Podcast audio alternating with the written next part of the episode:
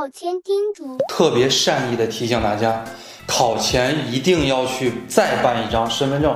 为什么呢？因为我每年有将近五千个学生，那五千个学生里边呢，每年到了考试的时候，他们都会给我发信息啊，学长呀，我这个身份证丢了，老师不让我进考场怎么办？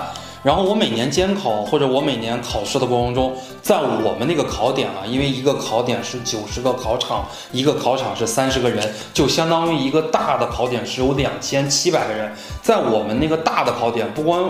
呃，不仅是我参加考研也好，还是我参加考研监考也好，都会看到我那种学生啊，跪在地上求求你啊，老师让我进去吧，我是不小心我这个身份证掉了，或者说我身份证丢了怎么办？哎，我用教师资格证可以吗？我用护照可以吗？我用驾照可以吗？我用学生证可以吗？告诉大家都是不可以的，所以一定要多准备一张身份证。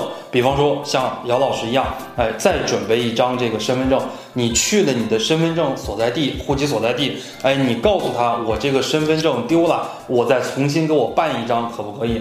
他一般都会给你重新办一张，或者给你个临时身份证。临时身份证的使用期呢是三个月，而我们现在距离考研呢只有一个月左右的时间了，所以呢，你有备无患，多准备一张，把你一张身份证随时带在身上，另外一张身份证你放到你的文具袋的那个包里边。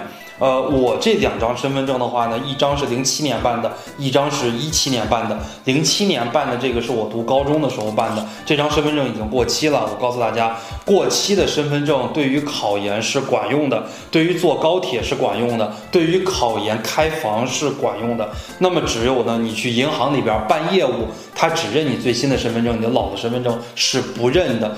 其他所有的我们的生活呀，我们的考试，老的身份证、过期的身份证。千万也别丢，作为一个备用是极好的。